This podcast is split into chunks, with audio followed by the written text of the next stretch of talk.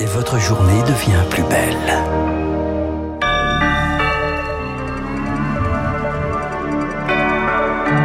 L'actualité donc à 9h et une minute, voici Augustin. Elisabeth Borne, dans la Vienne, ce matin, la Première ministre va présenter un plan pour la ruralité, une quarantaine de mesures afin de lutter contre la désertification médicale, pour favoriser la revitalisation des centres-villes ou développer les mobilités. Un soulagement, mais aussi un désir de réponse, c'est la réaction de l'avocate de la famille de Samuel Paty ce matin sur Radio Classique, alors que le Sénat a acté hier la création d'une commission d'enquête sur l'assassinat de de l'enseignant fin 2020.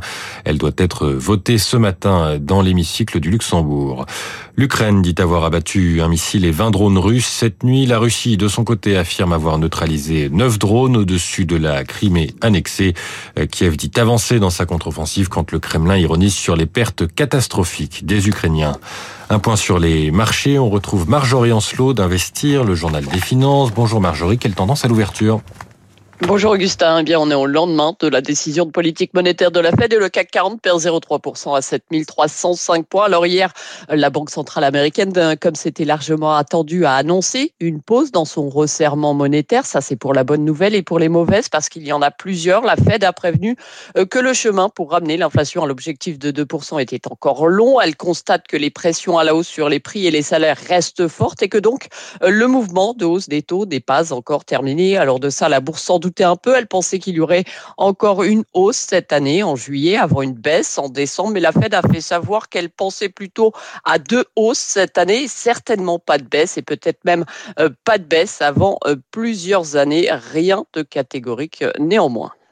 Merci Marjorie, Marjorie Ancelot, euh, d'investir. Il est 9h03 sur Radio Classique. Votre matinée continue avec Franck Ferrand. Absolument, Franck. Je voudrais simplement signaler dans Transfuge, qui est certainement le meilleur magazine consacré justement à la culture, littérature, cinéma et art, au moment d'Art Basel, un très bon papier de Julie Chaise-Martin à propos de les polémiques concernant les expositions, car il y en a beaucoup à l'occasion du 50e anniversaire de sa mort.